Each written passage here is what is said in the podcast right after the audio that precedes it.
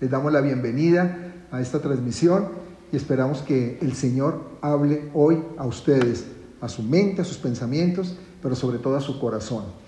Y hemos estado hablando desde que desde antes de empezar la, esta pandemia empezamos a hablar de los montes, de los montes de Dios, los montes de la sociedad. Y a mí me parece increíble que Dios haya puesto este tema preciso en esta época, porque cada vez que preparo uno de los montes me doy cuenta que Dios nos está hablando en este tiempo, nos está hablando sobre lo que está pasando y por qué las cosas se están dando.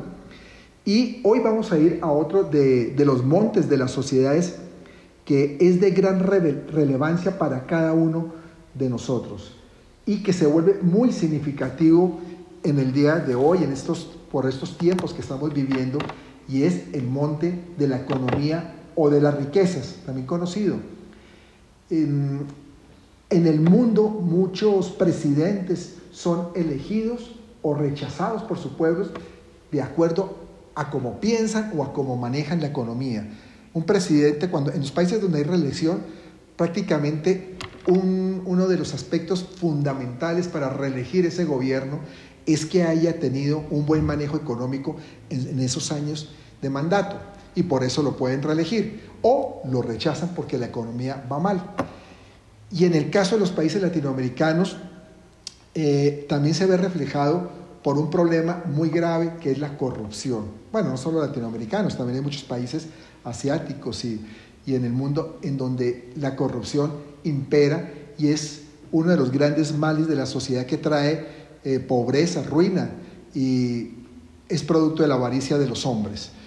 Pero muy bien, vamos a ver una definición de, de economía que es un sistema de producción, de distribución y consumo. Y hay otra muy corta que es el uso eficiente de los recursos. Cuando se aplica a un nivel nacional, a un nivel de país, la economía es el flujo y el equilibrio adecuado de la producción, de la distribución, del consumo de recursos. Ahí estamos uniendo esas dos definiciones.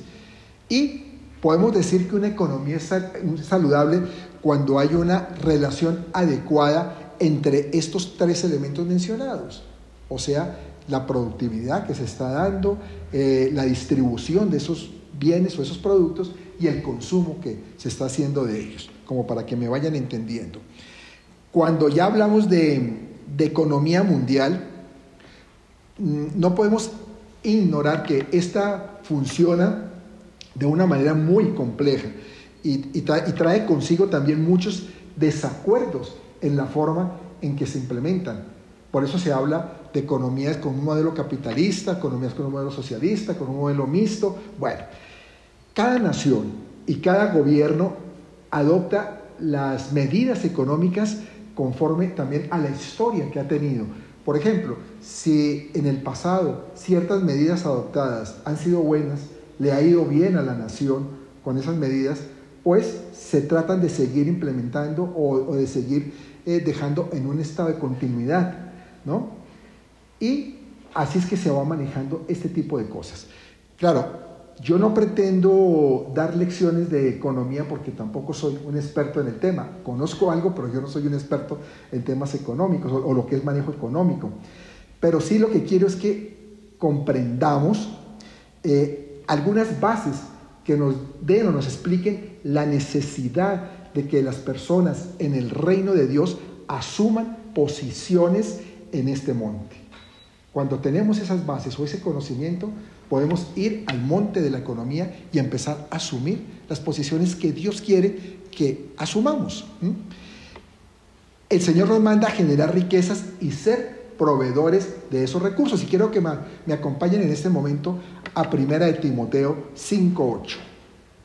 Dice, Primera de Timoteo 5.8, pero si alguno no provee para los suyos, y especialmente para los de su casa, ha negado la fe y es peor que un incrédulo.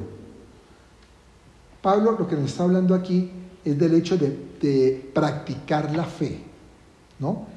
¿Y cómo? La practicamos dando provisión a los nuestros, a, nuestra familia, Ahí estamos practicando la fe de Dios, ¿no?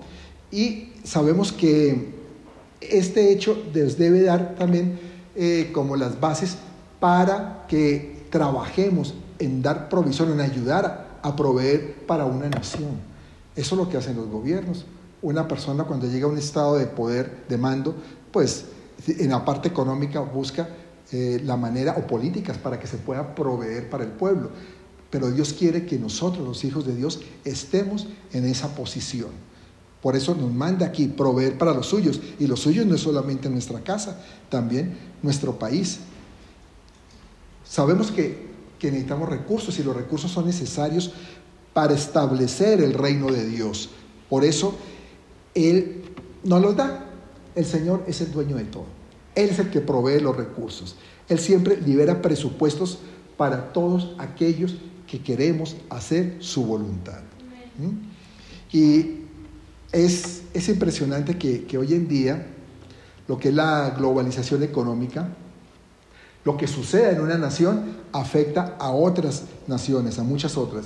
¿Se acuerdan la crisis hipotecaria del año 2008? Esa crisis que, vino hacia finales de, la, de las primeras décadas de este siglo y que eh, quebró a varios bancos en los Estados Unidos.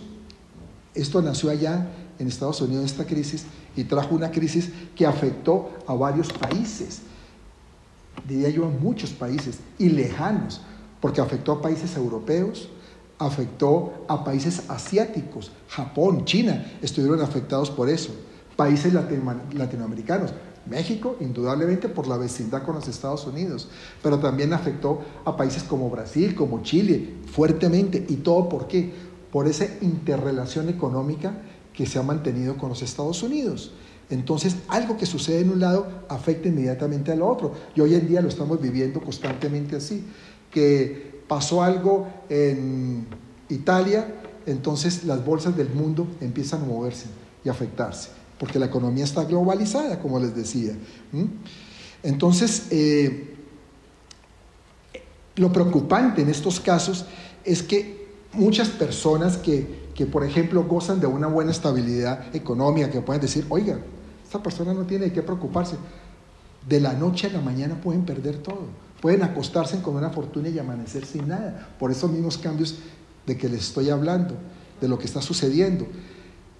Es decir, nada es seguro, nada está seguro. Y fíjese que no es porque las personas tomen decisiones equivocadas, sino porque lo que tienen guardados, sus ahorros, sus inversiones, también están eh, sustentadas en lo que pase en otros lugares del mundo o de la nación. Entonces es delicado todo esto. Eh, y también pasan estas cosas porque los que mueven, los que están en este monte de la economía, no se mueven a través de estrategias o, consensos que hagan con diferentes países, sino muchas veces lo hacen a través de, miedos o a través de, de rumores y guardando información que se requiere para que se tomen las decisiones correctas. Es un mundo bastante incierto en este sentido lo que, lo que estamos viviendo. Eh, y en realidad pues la economía es un monte muy complejo. Pero fíjese que a pesar de ser tan complejo, opera bajo una manera muy simple, que es la oferta y la demanda. Muy sencillo. ¿Qué significa esto? Que si hay más oferta de, productos o de bienes, de servicios, pues el precio tiende a bajar, porque está superando a la demanda. Hay menos personas queriendo comprar esto, entonces los precios bajan para que pueda adquirirlo más gente. Y lo contrario, si hay poca oferta y hay mucha demanda, los precios tienden a subir. Eh, en, estos, en estos días, en esto, con, con todo esto de la pandemia, está pasando precisamente eso con la gasolina. ¿Qué ha sucedido? que ha habido menos demanda porque la gente está guardada en sus casas. Entonces están consumiendo menos gasolina, todos estamos consumiendo menos gasolina. Y como, hay, como ha habido más oferta que la demanda que se está dando, pues los precios se han venido para abajo. Yo creo que eso es un buen ejemplo para que, para que entiendan cómo se mueve la economía. Sin embargo, hay que entender algo. Ningún recurso eh, tiene un valor garantizado, nada. Por ejemplo, los metales preciosos, las joyas preciosas, tienen un valor estimado, ¿verdad? tienen un valor alto porque son escasos. ¿no? Pero ¿qué sucede si llega a pasar una catástrofe natural en donde la gente necesite más eh, agua, comida? Pues la gente, eso pierde valor porque lo que empiezan a demandar es lo que está escaso y lo que necesitan para, para sobrevivir. Entonces, esto, es, significa que nada en un activo está garantizado si se llega a dar una situación adversa. Eh, podríamos decir que hay algunas propiedades más seguras que otras, pero nada tienes tú que dar por sentado. Ah, es que tengo dinero, tengo en el banco tanto, tengo tantas casas, yo no tengo de qué afanarme. La misma palabra lo dice, no seas necio, que puede venir la ruina y el Señor se puede llevar todo. ¿Y qué te queda? Si tu confianza está puesta en los bienes materiales, ¿no? Y más que sabemos que Dios ha prometido sacudir todas las cosas. Y lo estamos viendo. Estamos viendo que todo está siendo sacudido. Pero eso es una promesa que hace Dios. Sacudir todo lo que hay en este sistema del mundo. Eh, en cada uno de, los montes que ya hemos estudiado, si se acuerdan, hemos, nos hemos basado en Deuteronomio 7.1, que habla de los enemigos de Israel, ¿no? ¿Se acuerdan de los eteos que, que afectaban al monte de los medios, los jerjeseos al monte de, del gobierno? Y así, pues, eh, hay, hay, un, hay unos enemigos para cada monte. Y en el monte de la economía está los cananeos, que frecuentemente a la tierra prometida se llamaban Canaán, si se acuerdan. Y esa palabra todavía evoca, cuando hablamos de Canaán, esta palabra evoca algún tipo de bonanza material. Ah, se decía de Canaán como la tierra que fluye leche y miel y felicidad. Entonces evoca prosperidad. Cananeo en hebreo puede traducirse como mercader, comerciante y traficante, pero también puede traducirse como ser humillado, rebajado o sometido. Y la palabra cana significa ferviente. Y son palabras que forman una imagen de lo que es la avaricia y lo que es la pobreza. Para que entendamos mejor esto, vamos a, tratar de aclarar un poquito mejor. Los cananeos, dentro de este monte, este monte de las riquezas o de la economía, están trabajando para que la gente sea o demasiado ferviente en su comercio, demasiado atada a, su parte económica y prosperen. Y gente que puede tener mucho dinero, ¿no? O también lo contrario, para que la gente sufra pobreza. Los cananeos también buscan arruinar a otros para que haya unos muy ricos, hayan otros muy pobres. Y se oponen siempre a que la gente viva bajo la provisión de Dios. Uno de los nombres de Dios, a mí me, me encanta este nombre, es Jehová Jireh. Significa el Señor es mi proveedor.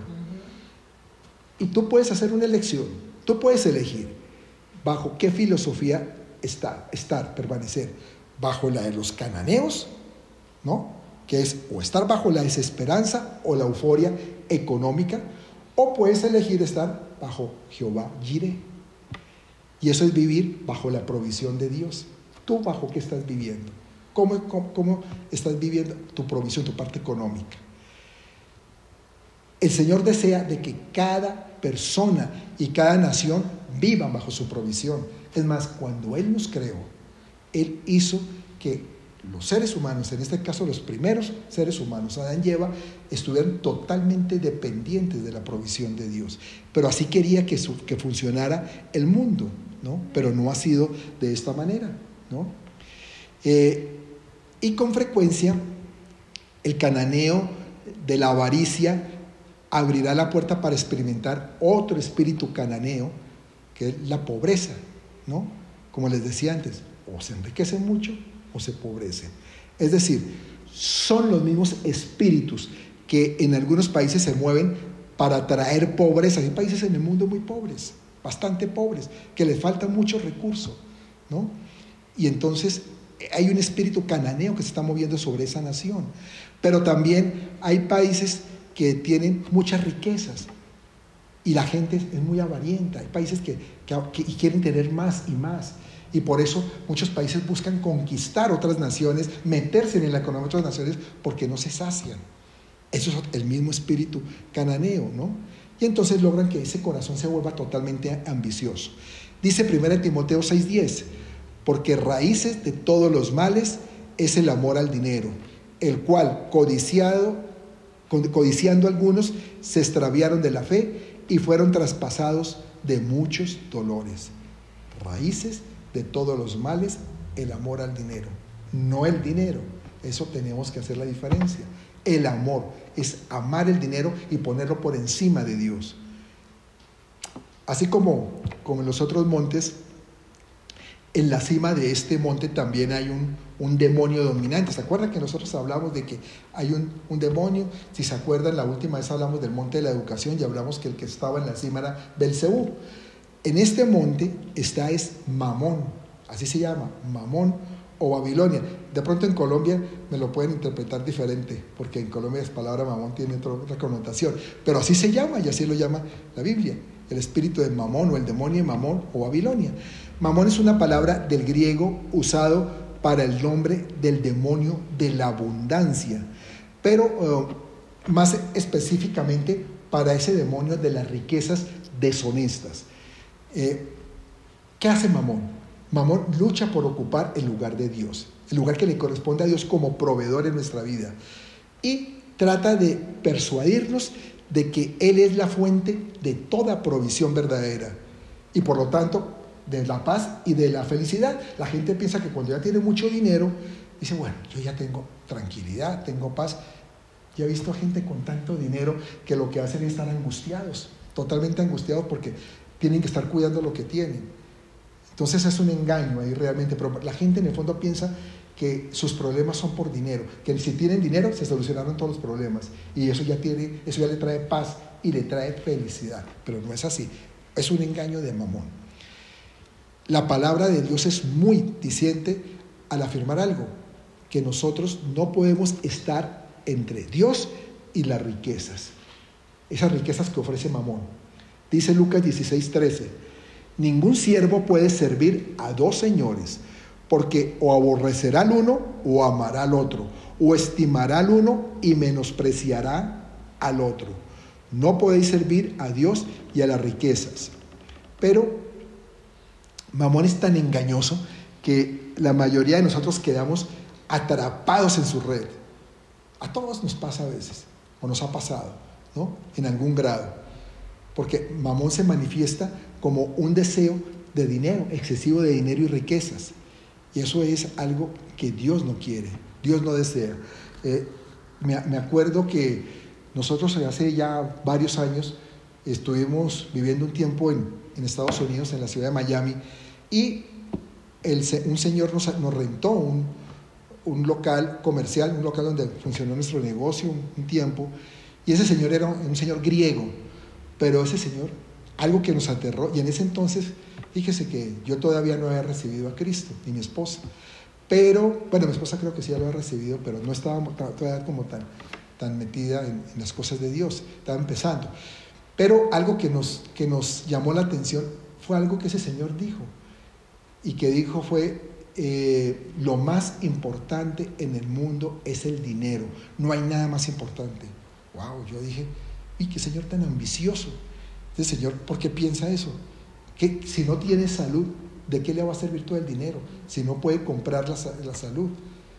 A veces se puede pagar una muy buena clínica, un muy buen médico, pero a veces no es suficiente. Hay mucha gente en este momento con dinero que ha muerto por el, por el COVID-19. ¿De qué les ha servido? Entonces es lo más importante en el mundo, pero mire la codicia que había en el corazón de ese hombre. Y nosotros lo entendimos. Y Dios no quiere eso de nosotros.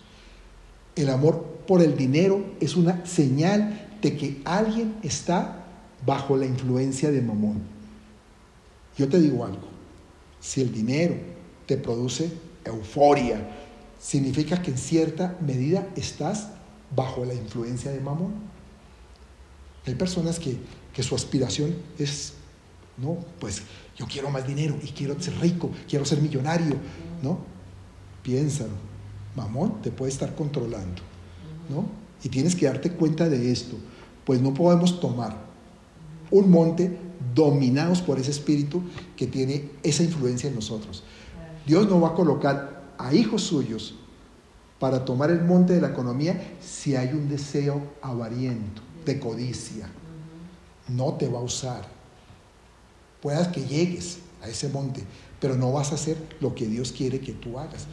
Vas a terminar bajo la misma influencia del mundo en ese monte, ¿no? Y existen muchos cristianos que tienen más, más depositada su confianza en el dinero que pueden ganar que en su Dios proveedor. Y eso es triste. Hay gente, hay muchos cristianos así, que piensa más que eh, es que si yo ganaría tanto, si tengo tanto, ya voy a estar tranquilo. No, tu tranquilidad no está en eso.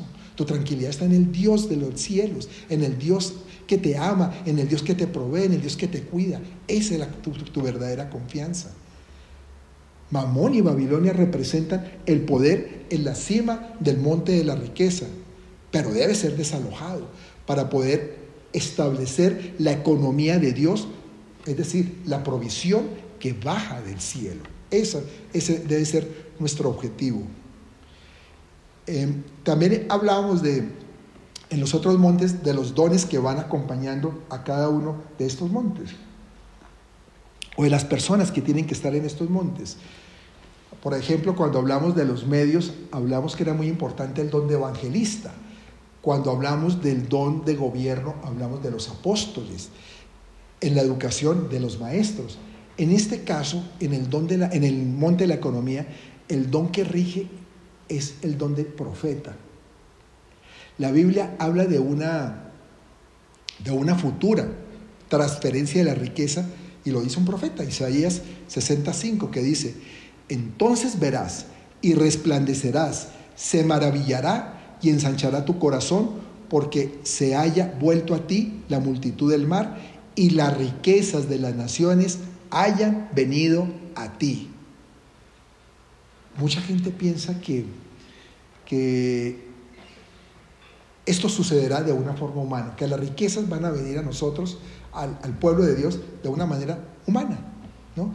O sea, me explico, de pronto tengo que hacer esto, tengo que buscar más contactos, tengo que buscar eh, generar más, más, más, dinero, de pronto trabajando más, eh, logrando o un ascenso. Eso es totalmente humano. Lo que hace el hombre normalmente. Pero Dios no nos, no nos promete, o el profeta, Isaías, no está hablando de que esto va a suceder de esta manera, ¿no? Porque serían las mismas estrategias de, de Babilonia. ¿no? Piensen algo, que si el dinero va a ser el camino para expresar las riquezas de las naciones, ¿no? Entonces eso va a ser un pensamiento basado en lo mismo Babilonia, en lo que mueve Babilonia. Y Dios dice algo en su palabra. Dice, que, dice en Apocalipsis que Babilonia va a caer. Entonces, ¿para qué vamos a querer traer las riquezas de la forma en que lo mueve Babilonia? Si va a caer igualmente, va a caer. Por lo tanto, no va a ser la manera en que Dios establezca su reino. Es claro, no la va a establecer basándonos en el mismo sistema del mundo. ¿Estás entendiendo? Porque yo quiero que te quede claro esto. Como mencioné, el ministerio profético es fundamental en la toma de este monte. Y hay un principio que encontramos en Segunda de Crónicas 20:20, que dice, creed en Jehová vuestro Dios y estaréis seguros. Creed a sus profetas y seréis qué? Prosperados. Prosperados. La palabra prosperar es la misma utilizada para describir a José como hombre próspero, que está en Génesis 39, 2, que dice, Dios estaba con José y fue varón próspero. El hecho es que hay un papel de desatar la prosperidad en la función de los profetas. Los profetas tienen esa función. De ahí es que la escritura también es tajante en identificar a los falsos profetas. También habla de los falsos profetas. Porque estos son motivados por las ganancias y por, por eh, atrapar riquezas, ¿no? más que eh, en su verdadero don profético. Y a veces por eso ahí trabajan adivinos y hechiceros, pero no son profetas realmente de Dios. Un profeta verdadero no funciona por motivos monetarios. No va a querer dar una profecía para que le den dinero, simplemente porque sabe que Dios le está diciendo, dile esto a mi pueblo, habla a mi pueblo para que mi pueblo escuche. Y eso es lo que tiene que tener un verdadero profeta. Es algo fundamental que se debe tener para la conquista del monte de la economía. Que venga realmente de Dios esa profecía. Y yo quiero comentarles algo. Muchos, eh, yo soy los que, están viéndonos, han escuchado de, pues, de, un pueblo de Guatemala. Y lo, lo menciono porque es increíble ver cómo Dios sí obra y obra poderosamente cuando se le busca de corazón. Eh, este pueblo se llama Almolonga. Y este pueblo hace más de 30 años estaba sumido en lo que era el delito, lo que era el, el alcohol, la pobreza, la violencia. Nadie podría dar un peso por ese pueblo. Y era un pueblo de, unas 25 mil personas. Tenía cuatro cárceles y las cuatro cárceles llenas y ya no sabían dónde meter más presos, más gente que detenían. Y todo esto cambió. Almolonga hoy es conocida como un pueblo transformado por el Evangelio de Jesucristo. Tiene una población del más del 90% cristiana. Y hoy en día lo increíble es que Almolonga es un proveedor exportador de vegetales, vegetales gigantes. Nosotros los hemos visto en videos, unas zanahorias de este tamaño, unas los coles así grandísimos, y todo es impresionante lo que, lo que está dando esa tierra. Y este solo pueblo provee para países de la región centroamericana, exporta a Salvador, a Honduras, a otros países centroamericanos de productos de su misma región, desde el mismo pueblo. Y es un lugar que lo conocen como el Jardín de las Américas. Después de ser lo que era, hoy es el Jardín de las Américas por sus ocho cosechas anuales. Esto no es normal. Los que saben de agricultura saben que producir ocho cosechas anuales no es muy usual, ¿no? No es tan sencillo. El 80% de su población es agricultura y renunció a, las borracheras, al, al alcohol, casi por completo. Ya las cárceles se cerraron. Están cerradas porque no hay presos, no hay a quien detener cuando antes no cabían en las cuatro que habían. ¿no? Pero ¿saben cómo se logró todo eso? Todo empezó por la oración de unos pocos. Empezaron a orar, a clamarle a Dios, a guerrear contra las potestades que allí estaban asentadas. Y declararon, empezaron a declarar proféticamente la palabra de Dios sobre ese pueblo. Y es que la palabra de Dios es la profecía más segura. Por eso tú tienes que declarar la palabra de Dios. Esta palabra tienes que declararla ahí en tu casa, sobre tu familia, sobre tu hogar. Declara la palabra de Dios, que Dios te dice. Si Dios te dice que a ti no te va a tocar ninguna peste, nada te va a caer, te va a afectar, pues declara esa palabra y dice, Señor, tu palabra dice esto. Eso hizo la gente en Almolonga. Declararon la profecía más, más segura y lograron lo que afirma Ezequiel al profetizar sobre el valle de los huesos secos trayendo vida a lo que estaba totalmente muerta. A la semana pasada con el Domingo de Resurrección hablamos de eso, de traer vida sobre lo que está muerto, resurrección sobre lo que está muerto. ¿Qué hizo Dios? Dios bendijo la economía de esa población y el pueblo le dio y le da aún la gloria a Dios. Y por eso hoy por hoy es un modelo de prosperidad a través de, de lo que es la manifestación del poder de Dios. ¿Se puede o no se puede? Ahí está la pregunta. Y todo esto puede ocurrir cuando las autoridades responden y aceptan la palabra profética. Por eso necesitamos autoridades que entiendan esto, que tomen este monte, que entiendan la palabra profética para que las cosas empiecen a cambiar. Que creyentes en la palabra empiecen a asumir en posiciones estratégicas de la sociedad. Por eso Dios nos lleva a profetizar precisamente sobre Ezequiel, lo que dice Ezequiel 37.9, que era lo que estábamos hablando de Almolonga. Y me dijo, profetiza al Espíritu, profetiza, hijo de hombre, y di al Espíritu, así ha dicho Jehová el Señor. Espíritu, ven de los cuatro vientos y sopla sobre estos muertos y vivirán. Amén. Debemos profetizar sobre nuestra tierra. Tú tienes que profetizar. Si tú estás viéndonos aquí en México, tienes que profetizar sobre México. Allá en Colombia, profetiza sobre Colombia. En la ciudad que estés, profetiza. En otra parte del mundo donde estén, profetiza sobre tu tierra para que reviva, para que tome fuerza, sobre todo en medio de esta situación que estamos padeciendo en el mundo entero, en esta pandemia donde hay tanta mortandad. Pero si tú profetizas, si tú abres tu boca, la tierra vivirá, la tierra renacerá y las cosas pasarán. Debemos profetizar sobre nuestra tierra, sobre los recursos, sobre su productividad. Esta economía que está tan estancada ahora, no importa, profetiza sobre tu economía, sobre tu prosperidad, que van a venir cosas sobrenaturales de parte de Dios. Pero ¿sabes por qué a veces no lo hacemos? ¿Por qué estamos impedidos? Porque no creemos. Porque a veces no creemos que eso sea posible. ¿Y por qué no creemos? Porque estamos oprimidos por los cananeos con la desesperación financiera. Nos desesperamos financieramente. Ay, ¿qué voy a hacer? ¿Será que sí voy a obtener esto? ¿Será que sí voy a tener dinero el mes entrante? ¿Cómo será este mayo? Porque si abril ya fue duro, este mayo va a estar peor. No, profetiza que te vendrá provisión. No, no te dejes oprimir porque estás desesperado financieramente.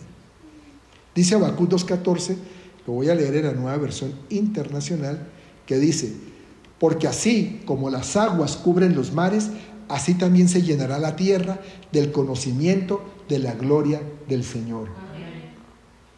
Y me gusta esto porque otra definición de, gloria, de la gloria del Señor, es riquezas. Y la gloria de Dios está presente en este mundo incluyendo también lo material. Mucha gente dice, no, pues que lo material no, le pertenece a Dios. O sea, lo material es del sistema del mundo, pero de Dios es toda la parte espiritual. No, Dios está en todo. Lo material también, Dios está ahí. Y hay muchos tesoros inclusive en este mundo que esperan ser descubiertos. No sabemos si haya por ahí una fuente de combustible diferente al petróleo y está por descubrirse. Porque Dios tiene reservados sus secretos y en cualquier momento pueden llegar a darse, ¿no? O también mm, tesoros escondidos para generar medicamentos para curar enfermedades que hasta ahora no se han podido curar. Fíjese que lo que estamos con el coronavirus no se ha encontrado, pero Dios tiene que tener, ya, pero en el momento en que Dios decida que salga a la luz, lo va a sacar a la luz, lo va a sacar. Porque Dios lo tiene, Dios lo tiene. Y tú tienes es que creer y profetizar sobre eso. Pero sobre todo, que tu confianza esté en Jehová Jireh, no en los recursos económicos que podamos tener. Él es el verdadero tesoro. Él es el que puede traer toda fuente de provisión a quienes confían en Él. Y si nosotros estamos conectados a esa fuente de riqueza, ya no nos va a importar la caída de Babilonia. Que caiga Babilonia. Va a caer, lo dice la palabra. ¿Qué podemos hacer? ¿Tú lo puedes detener? No. Nadie de nosotros lo puede detener. Pero si nosotros estamos conectados a la fuente que es Jehová Jireh, podrá caer Babilonia y nosotros seguiremos estando sustentados por su mano protectora y su mano proveedora. Amén. ¿Ven? Algo que que debemos tener en mente es que si tenemos en cuenta el poder que hay en el nombre de Jehová Jireh, pues no va afectarnos tanto como a otras personas el hecho de que perdamos propiedades o nuestros fondos, ¿no? O lo que sea. Yo no estoy diciendo que, que quiero que tú lo pierdas, no estoy hablando de eso. Lo que te estoy diciendo es que cuando confiamos en Dios y que Dios provee, ya no nos da tanto temor como le puede suceder a otros. Nos duele, sí, pero el temor ya no va a ser tan grande como le puede pasar a otras personas, porque sabemos quién es nuestra fuente de provisión. Y la verdad es que va a llegar un momento en que los, cristianos, los cristianos nos tendremos que separar de la dependencia de ese sistema económico mundial. Va a llegar ese momento. Dice Apocalipsis 18:4. Y al y oí otra voz del cielo que decía, salid de ella, pueblo mío, para que no seáis partícipes de sus pecados, ni, recibas, ni recibáis parte de sus plagas. Ah, qué tremendo, ¿no? El Señor dice, salid, salid de ella, salgamos de este sistema, de este mundo, para que no seamos partícipes de esos pecados y para que ninguna plaga que cae al mundo nos caiga a nosotros. Qué palabra tan actual para, para la iglesia en este momento. Porque la cuestión no es correr a sacar todo nuestro, nuestro dinero de las cuentas, de los fondos donde tengamos inversiones, no sé, ¿no? No es eso, sino sacar de nuestro corazón, arrancarlo de ahí, la confianza que tenemos en esas riquezas. Es sacar eso, salir de ahí. Y me gusta un versículo que encontramos en 1 Timoteo 6:17, que dice, a los, ricos, a los ricos de este siglo manda que no sean altivos, ni pongan la esperanza en las riquezas, las cuales son inciertas, sino en el Dios vivo que nos da todas las cosas en abundancia para que las disfrutemos. Yo te pregunto a ti, que estás viendo, ¿en dónde está puesta tu esperanza? ¿En tus riquezas? ¿En tu dinero? ¿O en, en el Dios del cielo? ¿En tu Señor?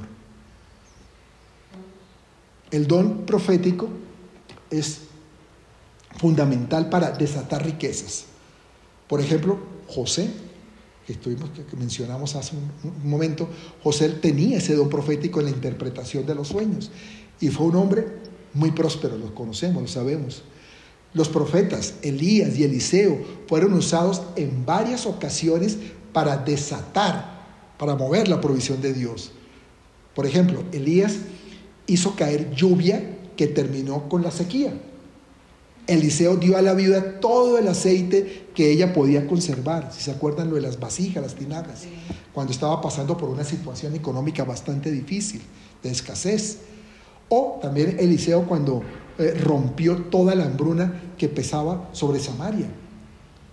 El hecho es que el Señor puede otorgar maná del cielo, puede hacer que caiga, agua de la peña puede sacar, ¿no?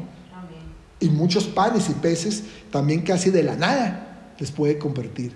Porque ese es nuestro Dios, un Dios sobrenatural. Pero lo que de verdad a Él le gusta es que, que le entreguemos nuestro corazón. ¿no? Que confiemos en Él. ¿no? Que nosotros no tengamos que hacer tanto esfuerzo de nuestra parte. Que esa es la libertad de no depender absolutamente de las riquezas, sino depender de Él.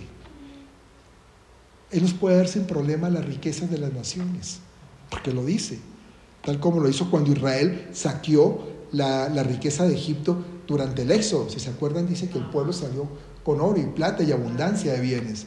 ¿no? Las riquezas son solo una expresión del poder de Dios, pero no son la más grande expresión. Están por encima otras cosas, como su amor, como su anhelo de sacarnos adelante, como el dolor también que él puede sentir porque su pueblo realmente camine con él. En la, en la cima del monte de la economía y riqueza se encuentran varias naciones como el llamado G8, el grupo de los ocho, que representan el 65% de la economía mundial y forman ellos un bloque bastante poderoso.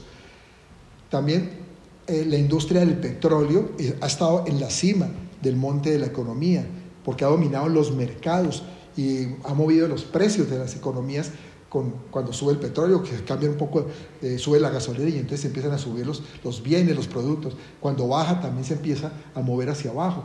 O sea, ha tenido mucha influencia en, en, este monte. Y también en la cima geográfica de este monte se encuentra la ciudad de Nueva York principalmente por el movimiento económico que esta ciudad genera, el movimiento en Wall Street, y que rige realmente los mercados prácticamente del mundo. Lo que sucede allí afecta a todo el mundo. Noten cómo Nueva York ha sido afectada en los últimos años.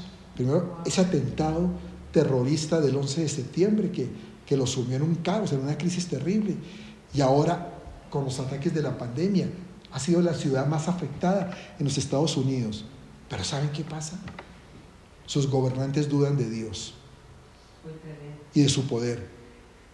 El gobernador de Nueva York esta semana dijo, dijo, Dios no nos ayuda en nada, aquí todo lo estamos haciendo nosotros. Y nosotros somos los que salimos de esta. les parece que eso es, eso es normal de una... bueno, puede ser normal en el mundo, pero eso no es normal de, si nosotros amamos a Dios, pensar así, de esta forma. Y así como muchos movimientos culturales niegan también la existencia de Dios.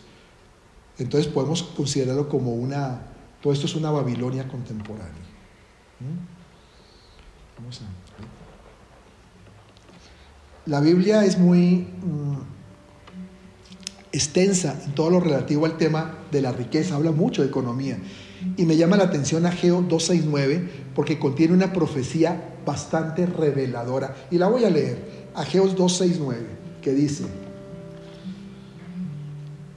porque así dice Jehová de los ejércitos, de aquí a poco yo haré temblar los cielos y la tierra, el mar y la tierra seca y haré temblar a todas las naciones, y vendrá el deseado de todas las naciones, y llenaré de gloria esta casa, ha dicho Jehová de los ejércitos.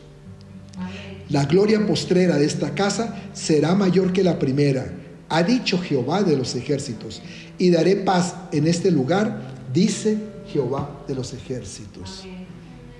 Es una profecía para estos tiempos. Cuando la palabra habla de Jehová de los ejércitos se habla del carácter que tiene el que vendrá en los últimos días como, como regidor de las naciones, como comandante de su ejército. Y el ejército somos nosotros, su pueblo, somos los soldados. Y va a hacer temblar todo lo que pueda ser movido, porque ahí lo dice. Va a mover, va a estar moviendo todo, para que permanezca solo lo, inconmovible. ¿Sabes qué es lo inconmovible? El reino de Dios. Es lo único. Y sus ciudadanos. Vamos a recibir su reino inamovible. Conforme nos acercamos al cumplimiento de la profecía que habla Isaías 2.2 y que dice que el monte del Señor se va a establecer sobre los demás montes sobre los demás montes que hemos estado viendo eh, últimamente. Dice así, acontecerá en lo postrero de los tiempos que será confirmado el monte de la casa de Jehová como cabeza de los montes y será exaltado sobre los collados y correrán a él todas las naciones. Mira, tú que me estás viendo, es un hecho que el sistema económico del mundo es conmovido. Estamos viendo, todo lo que está pasando. Ya lo estás viendo con tus propios ojos. Hasta caer, hasta que caiga. Pues está creado en algo que no es la confianza en Dios. Yo te digo algo, por favor, iglesia. Recuerda que la moneda del cielo no son en absoluto el dinero, son las almas. El Señor no necesita tu dinero, no necesita el, dinero para que haya comida en tu hogar. Si Él te quiere dar, te va a dar y te va a dar suficiente, más que suficiente. Él le ordena al aceite y a la harina que no escaseen, que no se acaben. Su forma de, de operar para tu provisión no es la que tú esperas, sino la que necesitas. Por eso confía en Él y no en el dinero que crees tener o, no, o, que no tengas. El, tomar este monte, por eso el tomar este monte de la economía y las riquezas implica que nos santifiquemos, que confiemos en Dios y purifiquemos y nos purifiquemos del amor al dinero. El ministerio profético es valioso en confirmar si alguien ha sido llamado para, para obrar en este monte, para moverse allí. Y una persona llamada a este monte, aparte de ser un intercesor, porque tiene que, orar, tiene que clamar, de ser una persona de influencia sobre quienes poseen los recursos. José, volviendo a José, por ejemplo, José no era el que tenía el dinero, pero sí influenciaba. El dinero era el del faraón, José, José, lo administraba, pero disponía, ¿no? De cómo recolectarlo, de cómo distribuirlo. Y de esta manera es que Dios va a llenar este monte. con personas que administren los recursos de otros. Claro, también seguramente va a utilizar a personas que tengan sus propios recursos para mover la economía a su favor, a lo que Dios quiere, para ayudar a otros. Pero lo fundamental, independientemente de cuál sea el caso o la forma de mover de Dios en este monte, lo importante es que cada persona, cada revolucionario de Elías, tengan pasión por establecer el reino de Dios y no tengan avaricia en el corazón. Esa es la parte fundamental. Satanás intentará siempre destruir y causar un verdadero desastre al manipular la devastación financiera. Y nosotros tenemos que trabajar para impedirlo. Lo primero que tenemos que hacer es interceder y orar específicamente. Mucho mejor si tenemos directrices proféticas de por qué orar. Así los profetas nos dicen, tú tienes que ser, va a pasar esto, pero tienes que orar de esta forma, tienes que orar en esta dirección. ¿no? Y a la manera, o conforme nos vayamos sintonizando con Dios y con lo que está ocurriendo, o con lo que Él está haciendo en, la, en esta tierra, pues vamos a saber mejor cómo orar. La oración es fundamental. Me gustó algo que compartía mi esposa el día de hoy en en el WhatsApp de, quién es la persona, no me acuerdo el nombre, el mensaje, pero bueno, él decía que realmente podríamos hacer muchas cosas, pero es que si algo le tiene pavor Satanás es a la oración.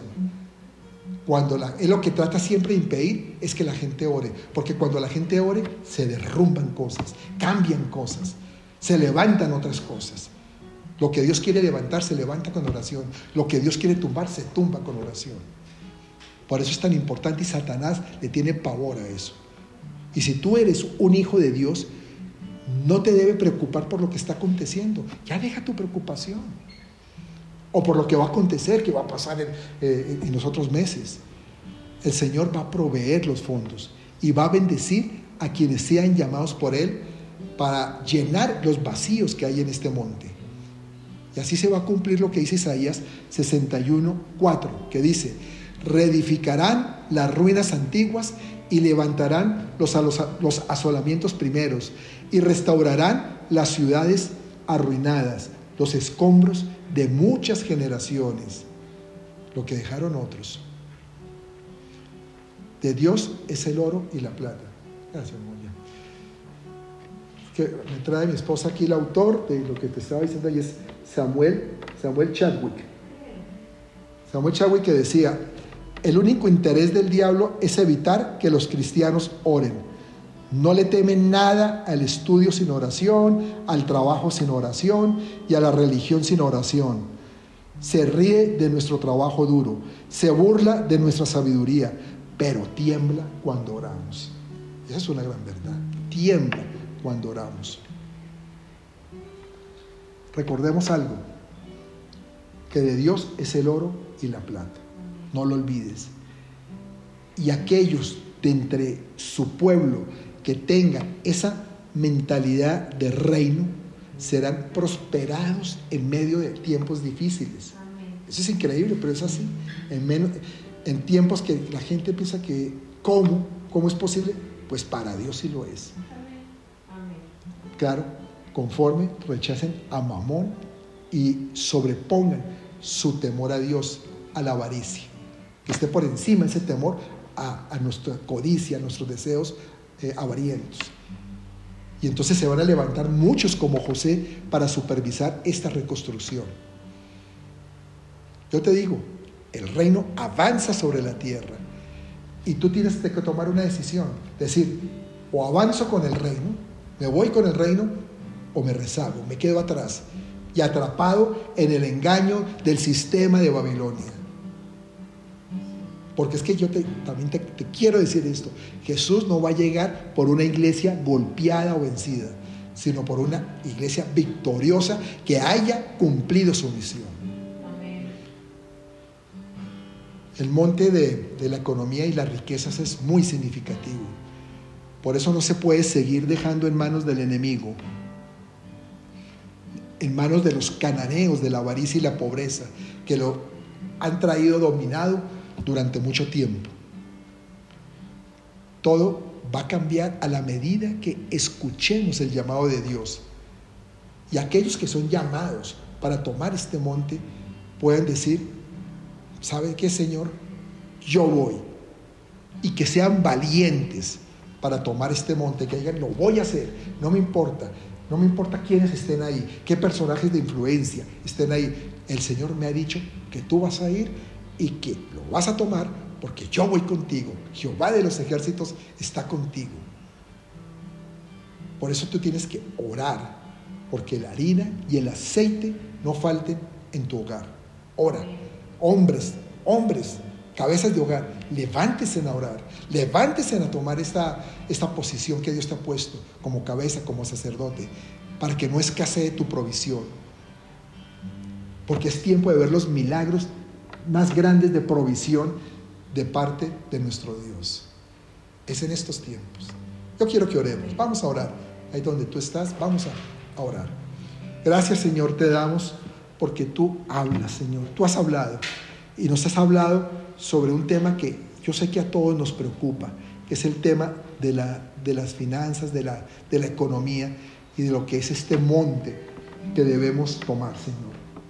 Pero hoy, Padre, que nuestro corazón esté alineado al tuyo, que toda avaricia, que toda codicia, que de pronto hayamos almacenado por estar atados, atrapados en este sistema babilónico, hoy sea desarraigado de nuestros corazones. Declaramos, Señor, que no estamos atados a la economía del hombre, sino estamos bajo la economía de Dios, la economía de Jehová Y no nos domina el espíritu de Mamón, que es el de la avaricia y el de la codicia. No nos domina ese espíritu, Dios.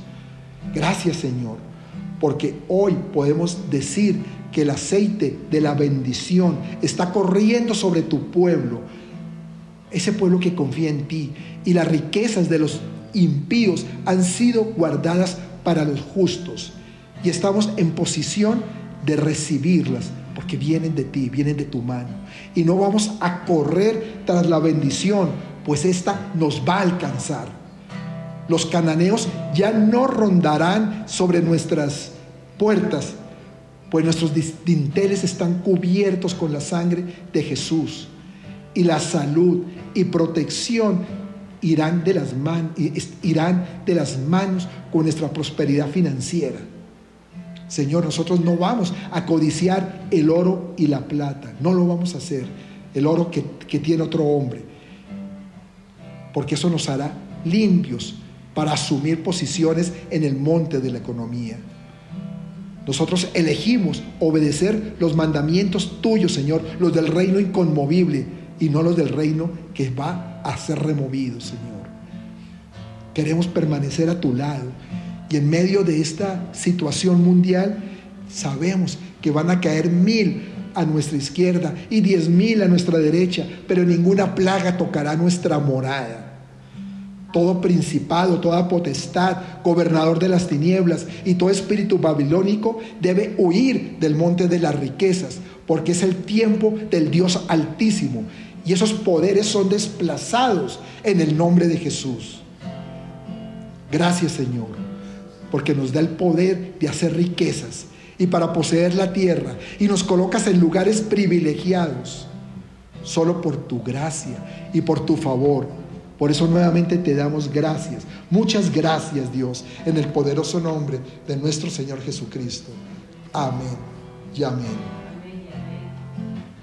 Y antes de que terminemos con una adoración, quiero como cada domingo lo hemos estado haciendo, hacer esta oración por aquellos que nunca han recibido a Cristo en su corazón.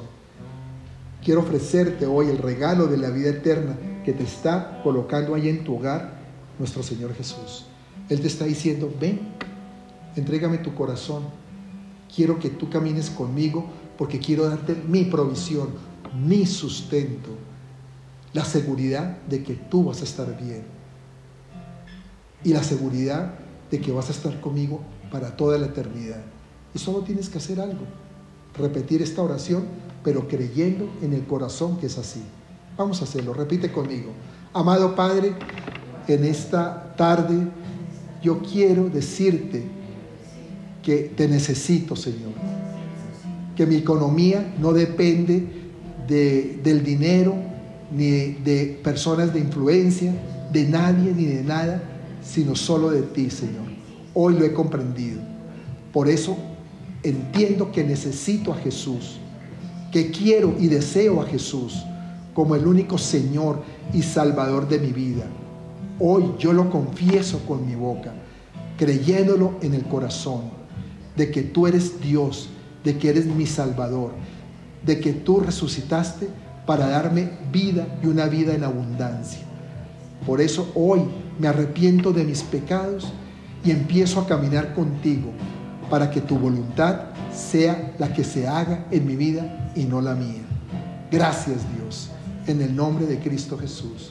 Amén y amén. Muy bien, mis amados, vamos a cantar esto, vamos a, a decirle al Señor que gracias porque realmente Él nos sustenta y Él supera todo lo que nosotros esperamos, mucho más de lo que tú deseas o esperas, Él lo hace mayormente en abundancia, lo multiplica. Bendiciones.